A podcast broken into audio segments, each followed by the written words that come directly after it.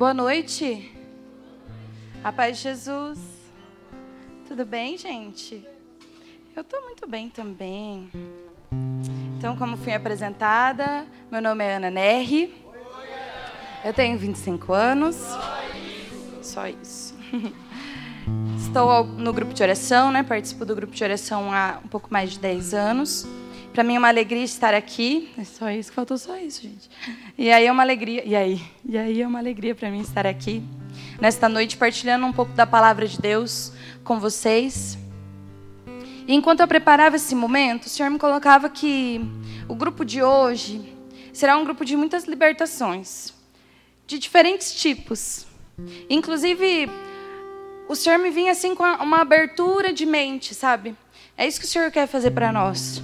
E eu poderia começar dizendo, é, né, nessa pregação, que hoje vai ser um dia do extraordinário, que o sobrenatural vai acontecer, né? Como o Max já falava.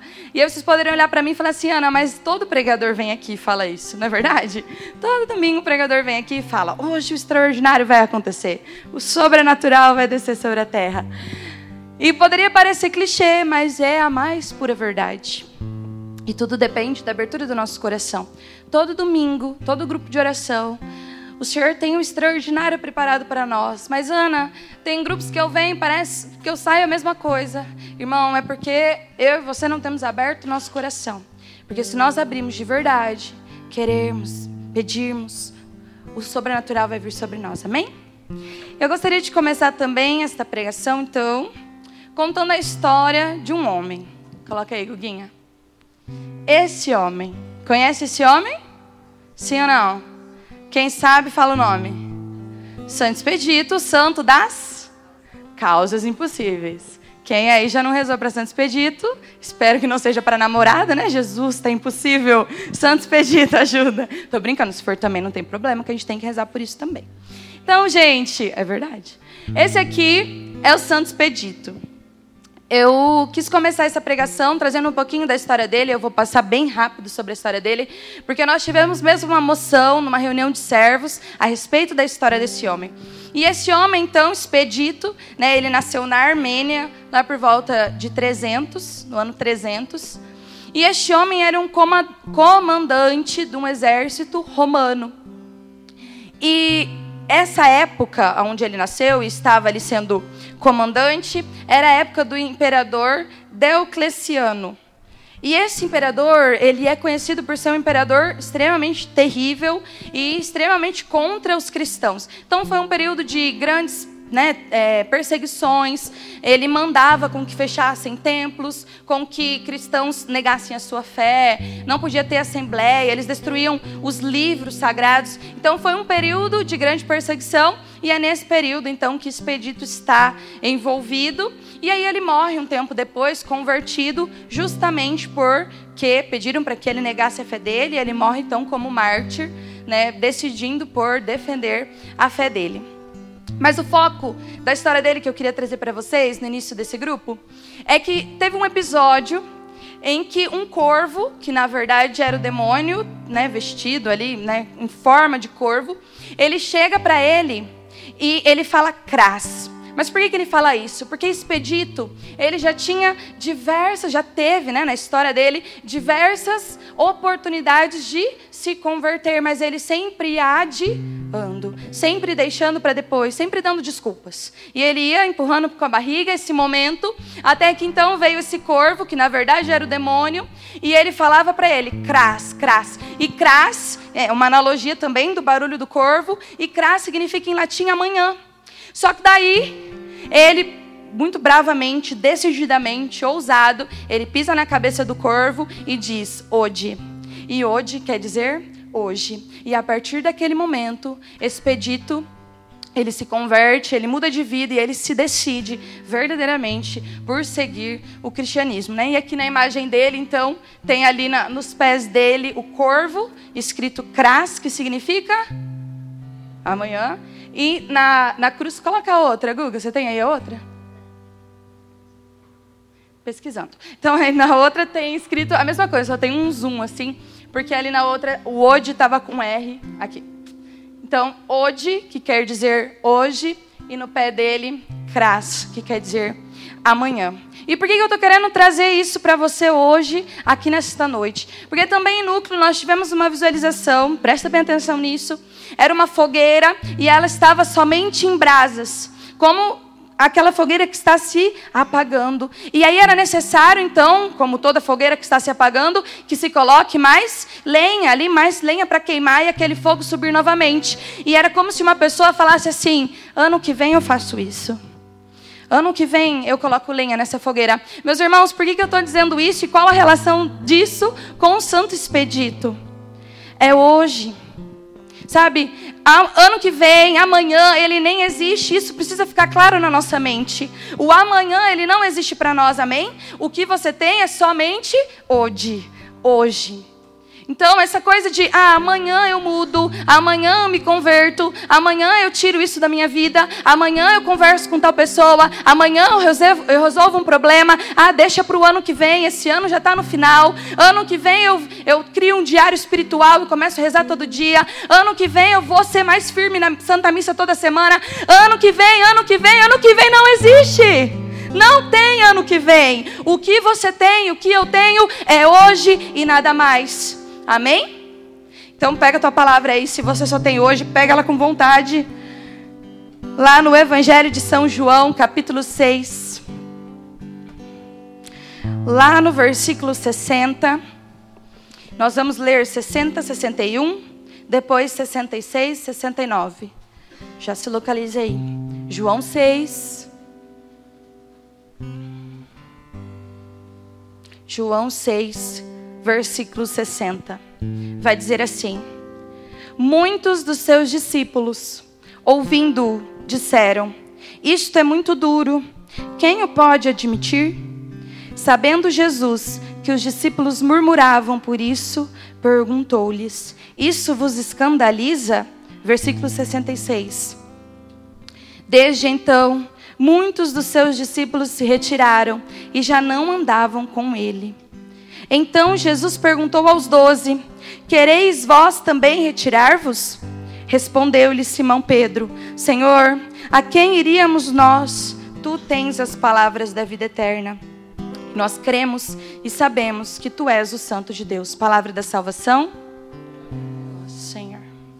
Então, o que, que está acontecendo nesta passagem? Jesus ele estava pregando, estava falando algumas coisas. E aqueles discípulos que estavam ali com ele começou a murmurar, dizendo: "O que esse homem diz é muito duro para nós". Isso é muito duro. E essa murmuração teve uma consequência. Esses homens começaram a se afastar de Jesus.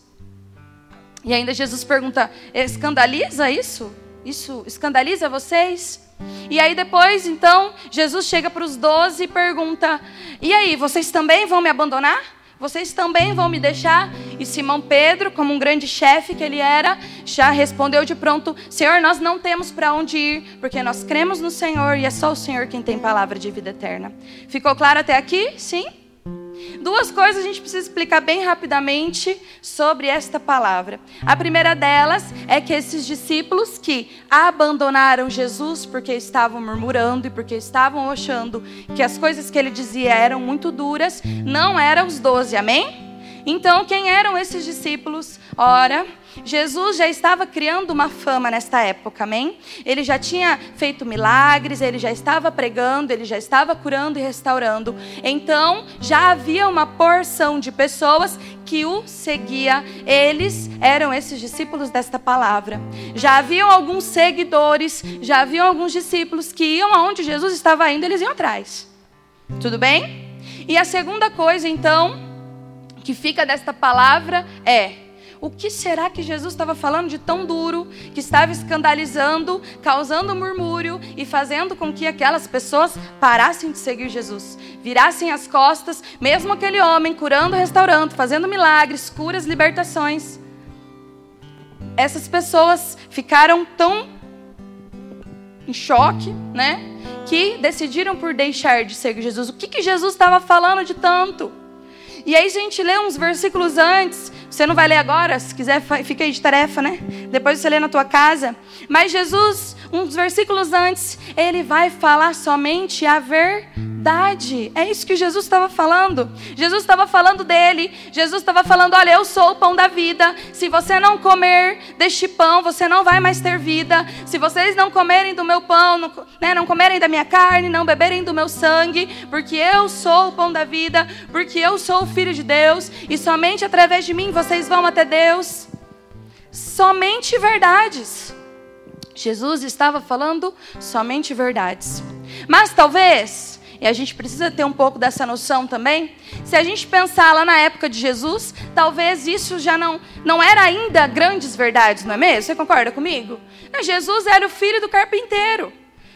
Né? É uma civilização que já vinha caminhando com leis próprias, com costumes próprios, e vem ele dizer várias coisas, talvez para aquela época realmente aquilo que Jesus estava falando seria um choque.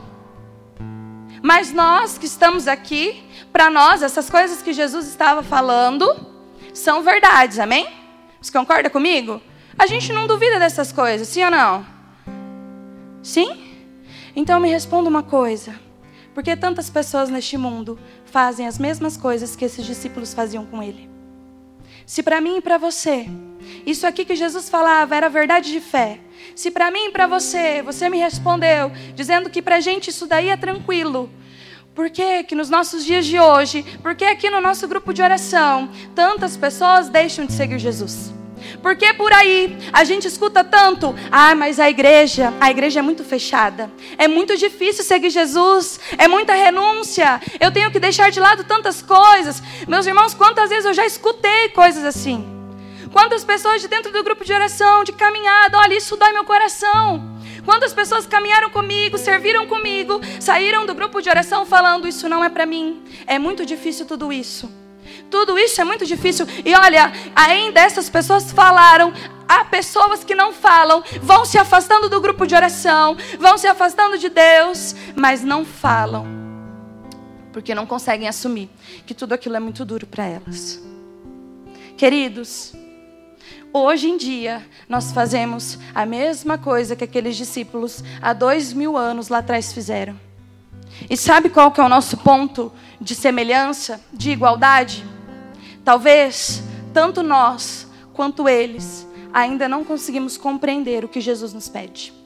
Talvez tantos, tanto nós quanto eles ainda não conseguimos compreender as palavras de Jesus, os pedidos de Jesus, até mesmo os mandamentos de Jesus. Queridos, quantas vezes nós já escutamos: Ah, mas Deus é amor. Deus é amor. E o relativismo vai crescendo e vai crescendo. Sabe por que tudo isso? Porque a gente ainda não conseguiu compreender o que Jesus quer dizer para nós. Porque nós não conseguimos entender ainda o que Deus quer de mim e de você. Eu vou te dar um exemplo sobre isso. Eu fiz direito e eu tive uma matéria que se chamava ética. E lá em ética, meu professor um dia me ensinou uma coisa que libertou um pouco da minha escuridão do saber, vamos dizer assim. Abriu minha mente. E ele falou o seguinte exemplo. Ele falou a seguinte coisa: de que se a gente olhar uma norma sempre pela punição que ela vai nos dar, nós nunca vamos compreender o bem que aquela norma vai nos trazer. Eu vou te dar um exemplo disso. E eu fiz uma pesquisa empírica para afirmar isso para vocês. Cinto de segurança. Por que, que nós usamos cinto de segurança? Lá em casa, meu pai utiliza com certeza só por causa da multa que ele vai levar, caso ele não esteja com cinto de segurança. Não sei se a casa de vocês é assim. E eu me lembro desde pequena, meu pai nunca usou cinto de segurança. Agora ainda tem aqueles carros que apitam, né? O Junquert respondeu isso para mim. Assim, eu ponho o cinto porque meu carro fica apitando, daí fica irritante.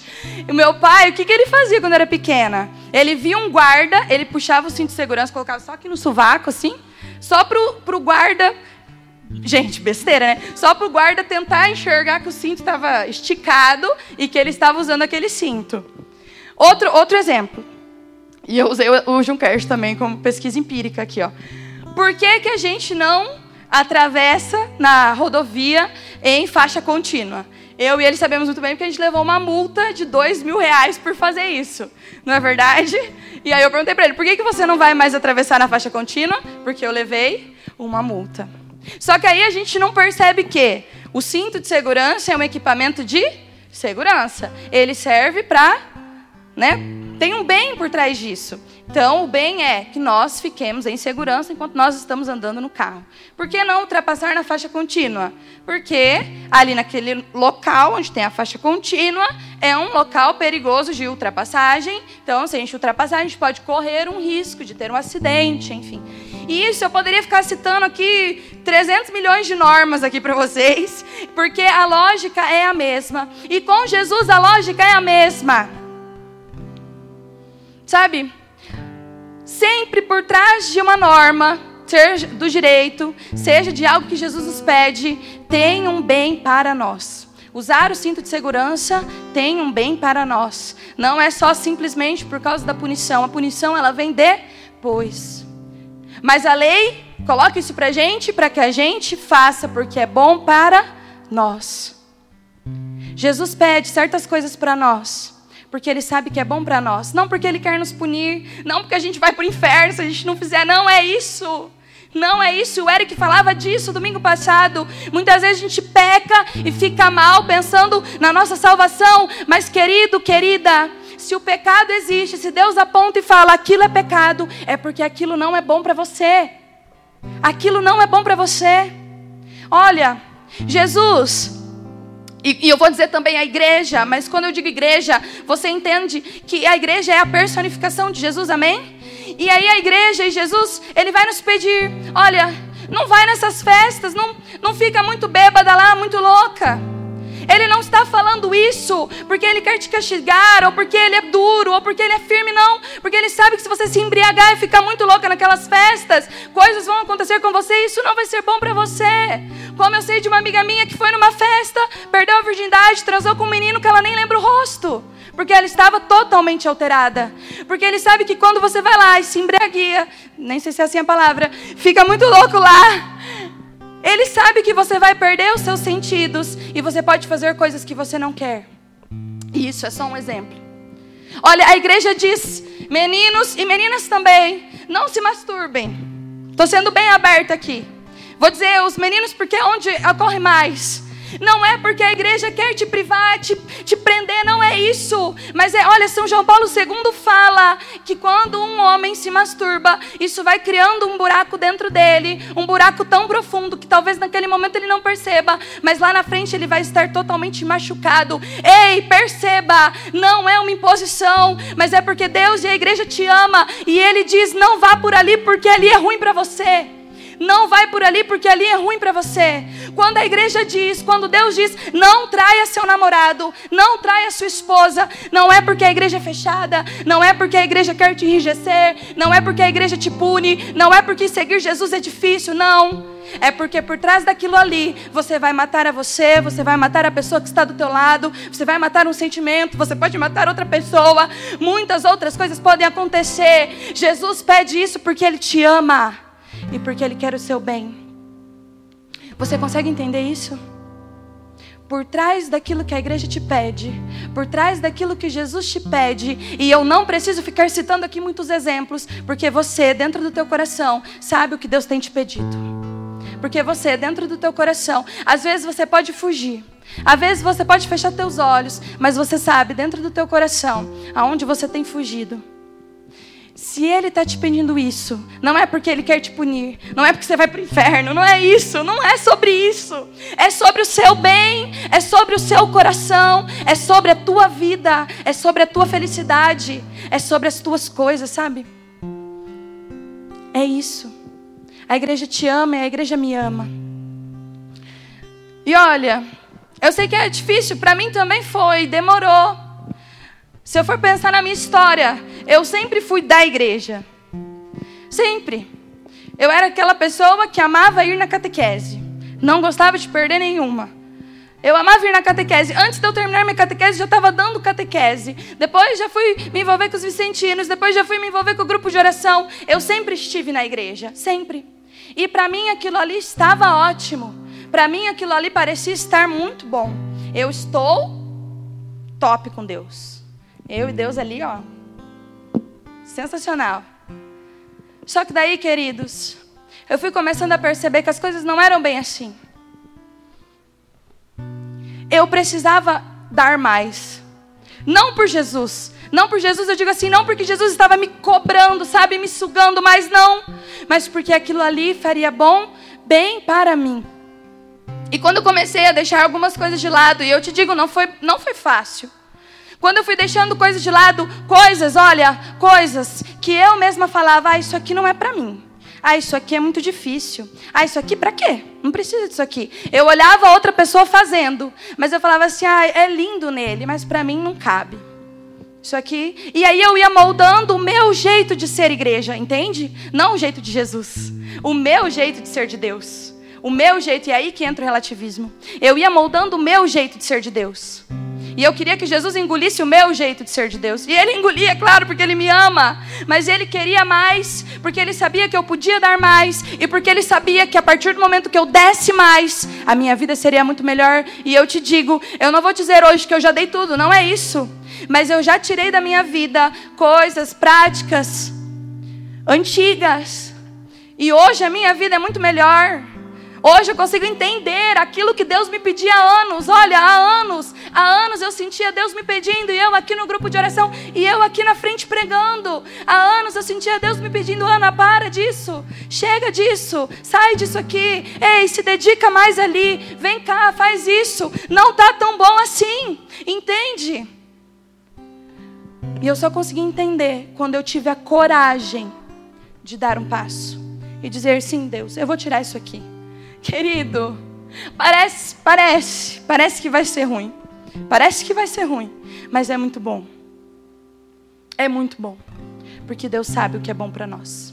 Então, quando Ele pede, quando você lê um mandamento, quando você vê uma pregação e você fala, nossa, é muito duro, não cabe para minha vida. Ei, para com isso. Se Deus pede é porque cabe. Se Deus pede é porque cabe. Se Deus pede é porque vai te fazer bem. Talvez momentaneamente você ache que aquela coisa está te fazendo bem, mas não.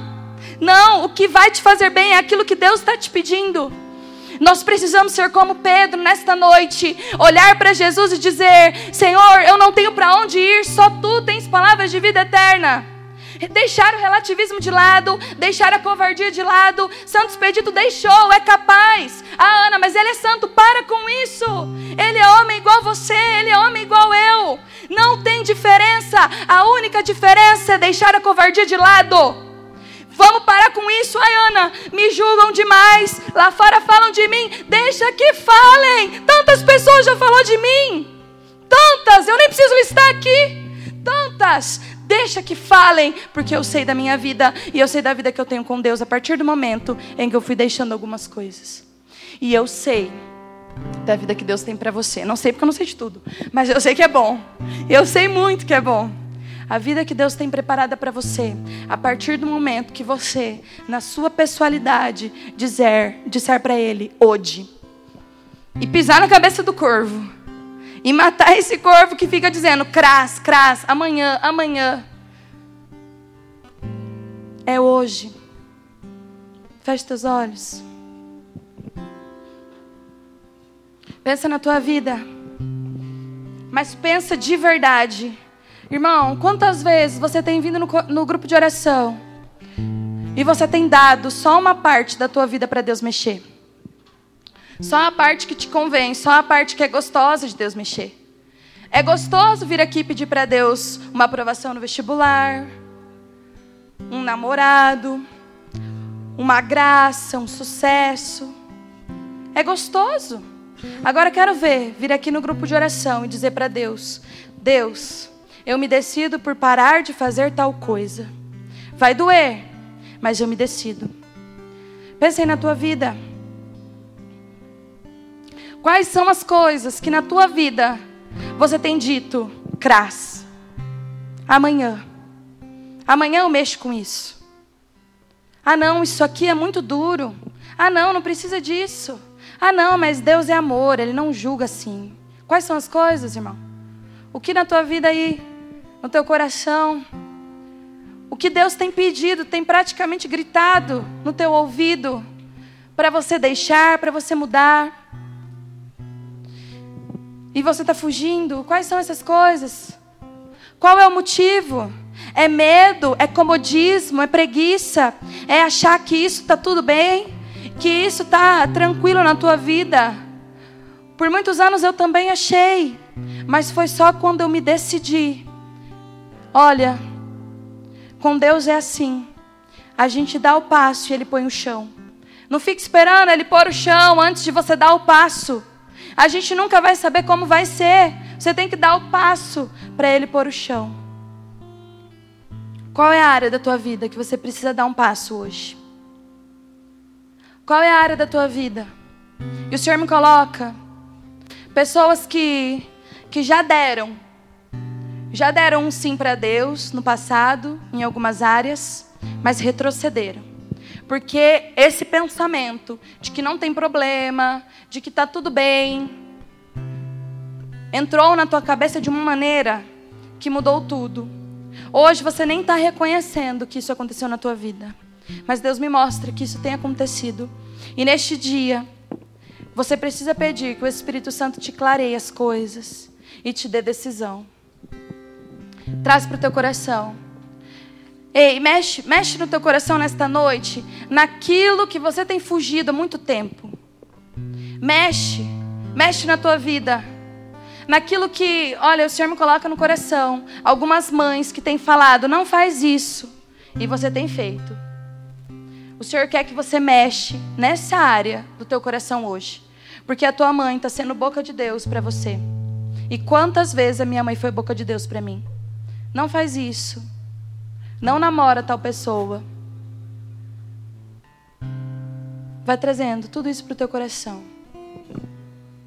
E se você deseja, se você deseja ter esta vida maravilhosa, que eu citei, essa vida, essa vida plena em Deus, essa vida de graças, essa vida de vitórias, porque, meus irmãos, quando a gente está em Deus, as coisas vão andando, as coisas vão dando certo, as coisas vão surgindo. Não é por isso, mas isso é consequência. Se você quer ter isso na tua vida hoje, eu quero te convidar a se levantar, mas olha, se levanta com vontade de rezar. Se levanta com vontade, se coloque de pé com vontade, porque nesta noite nós vamos pedir o auxílio do Espírito Santo de Deus.